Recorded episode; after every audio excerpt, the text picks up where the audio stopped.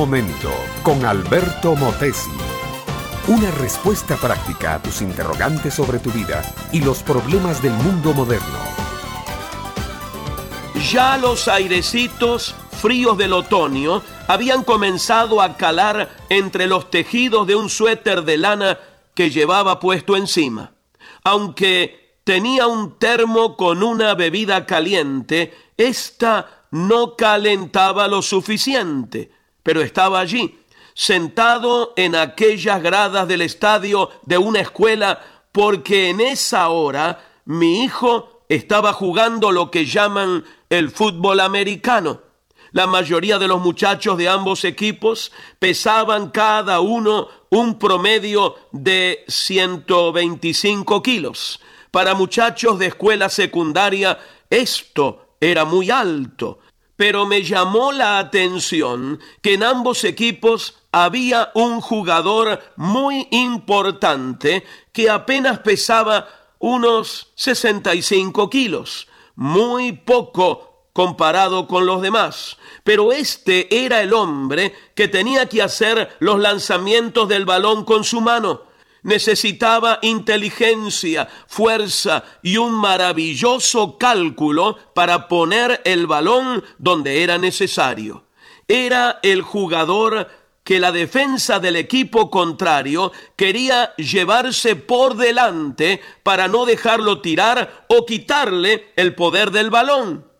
Me llamó la atención que sus compañeros de equipo formaban una especie de muralla y mientras este pequeño jugador se aprestaba a lanzar, el equipo contrario se miraba imposibilitado de llegar hasta él. Esto me recordó una de las leyes del trabajo en equipo tal y como la enunció Vince Lombardi. Si van a funcionar juntos como un equipo, deben cuidarse el uno al otro. Un amigo mío, que es un líder de un grupo de personas, les dice a sus colaboradores inmediatos, ustedes cuídense unos a otros, cubriendo espalda con espalda. Si alguien los ataca por detrás, sus espaldas estarán cubiertas. Si alguien los ataca de frente, podrán defenderse con sus propias manos. Mi amiga, mi amigo, Dios no nos diseñó para pelear las batallas de la vida solitarios. Desde un principio, cuando Dios creó al ser humano, varón y hembra los creó y los bendijo Dios y los puso como administradores de su creación. Dios los puso a trabajar en equipo. Dios los puso a cuidarse el uno al otro, a amarse el uno al otro. Lamentablemente, ellos fracasaron en su misión y hasta el día de hoy todos sufrimos la consecuencia de aquella visión perdida.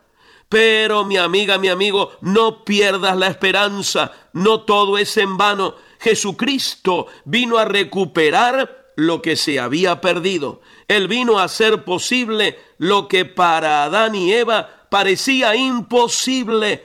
Individuos justos, victoriosos, seguros y con propósito claro. De la misma manera, hogares sanos, equilibrados, productivos, así como una sociedad que refleje la dirección y el poder de la mano maravillosa de Dios sobre ella. Acepta a Cristo como la respuesta de Dios para tu necesidad y tú y tu familia formarán un equipo invencible bajo la protección y guía del Dios Todopoderoso. Ese, mi amiga, mi amigo, es un equipo ganador en el lado que nunca pierde. Este fue Un Momento con Alberto Motesi. Escúchanos nuevamente por esta misma emisora. Educación que transforma. ¿Te quieres preparar mejor? Visita Facebook y busca Alberto Motesi University.